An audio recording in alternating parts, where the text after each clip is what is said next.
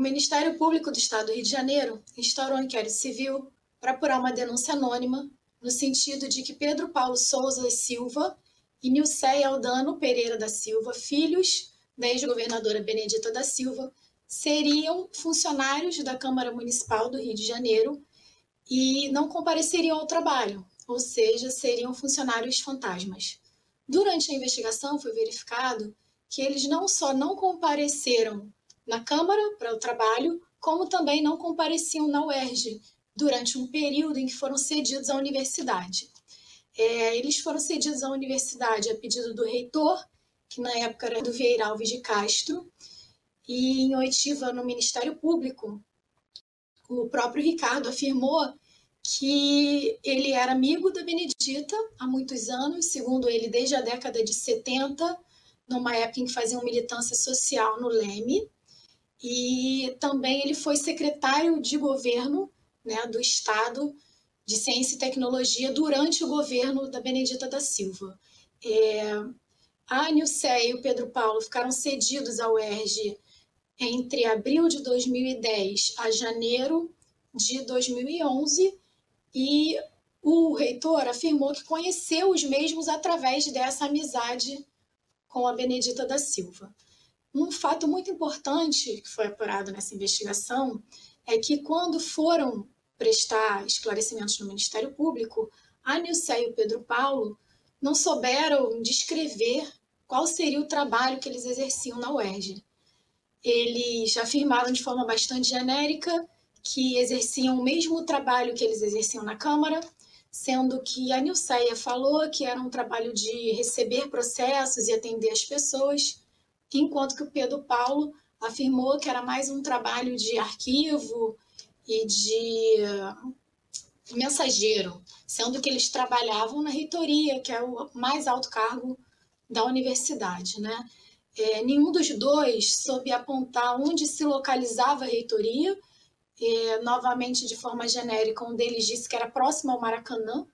e o outro disse que seria no segundo andar da UERJ, sendo que a reitoria, de fato, fica no primeiro andar da UERJ, que não deixa nenhuma dúvida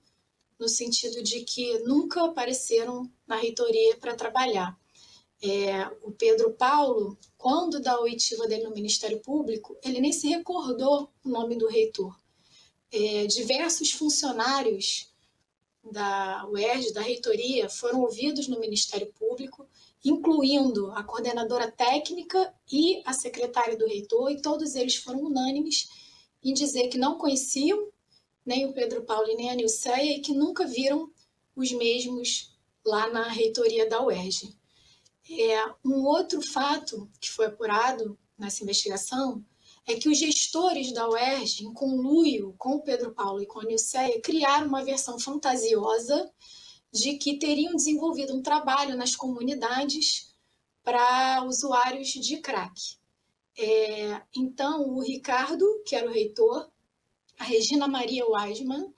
e o José Lerda Silva. Regina Maria era a chefe de gabinete da reitoria e o José Ler era o assessor da reitoria. Eles, quando estiveram no Ministério Público, apresentaram essa versão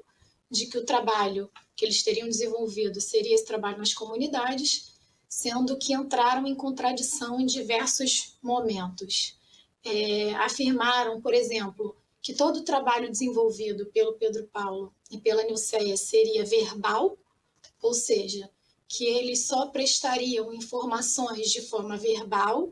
de modo que não tinha nenhum documento, nenhum projeto, nenhum procedimento na UERJ sobre essa suposta pesquisa,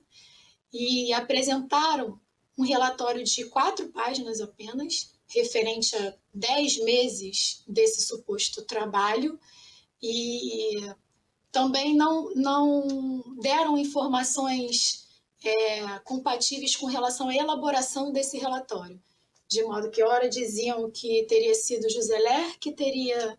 é, elaborado esse relatório, outra hora diziam que teriam sido os dois funcionários. É, a Nilceia disse que foi José Ler, sendo que, de fato, esse relatório foi endereçado ao José Ler e foi assinado apenas pelo Pedro Paulo. Essa versão ela é tão inverossímil que o Pedro Paulo, em audiência, ele não conseguia nem pronunciar o nome do Juseler, que teria sido supervisor desse trabalho e que durante dez meses, supostamente, ele teria prestado essas informações.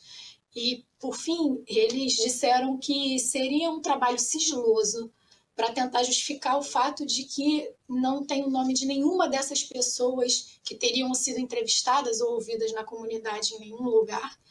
e também por não terem mencionado esse trabalho da primeira vez que foram ouvidos no Ministério Público. Além disso, também foi verificado que quando terminou a sessão deles ao EG, eles foram devolvidos à Câmara, também não se apresentaram e não apareceram para trabalhar. Tanto é que na Câmara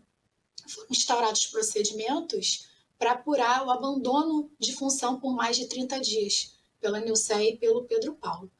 E apesar de esses procedimentos terem sido arquivados na Câmara, o Tribunal de Justiça entendeu que havia prova suficiente no sentido de que, pelo menos por 30 dias, eles também não apareceram na Câmara para trabalhar. Para ter ideia do, do tamanho do prejuízo causado aos cofres públicos, durante esse período em que eles ficaram recebendo o salário sem trabalhar, a Nilceia recebia aproximadamente 8 mil reais de remuneração e o Pedro Paulo recebia aproximadamente 9.500 reais de remuneração. Diante de todas as provas né, produzidas tanto na investigação quanto no processo, apesar de inacreditavelmente ter sido julgado improcedente em primeira instância, o Ministério Público apelou da sentença e o Tribunal de Justiça condenou os réus da seguinte forma: é, o Pedro Paulo e a Nilceia foram condenados por enriquecimento ilícito e por ofensa aos princípios da administração pública, como violação dos deveres de honestidade e de legalidade, por exemplo.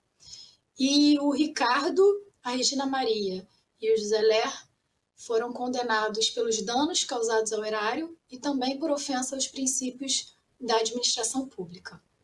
Como pena,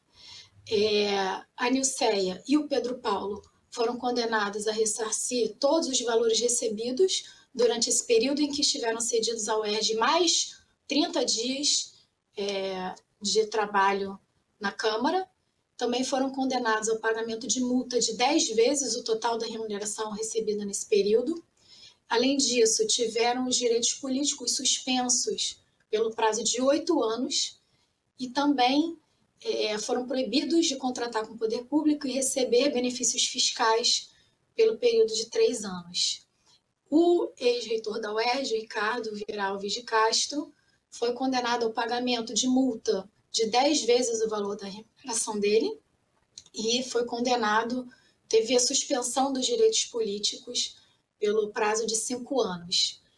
Já a Regina Maria e o José Ler foram condenados ao pagamento de cinco vezes o valor da remuneração deles a título de multa e também tiveram os direitos políticos suspensos pelo período de cinco anos. Com relação a este acórdão, ainda cabem recursos aos tribunais superiores, mas esses recursos não possuem efeito suspensivo automático.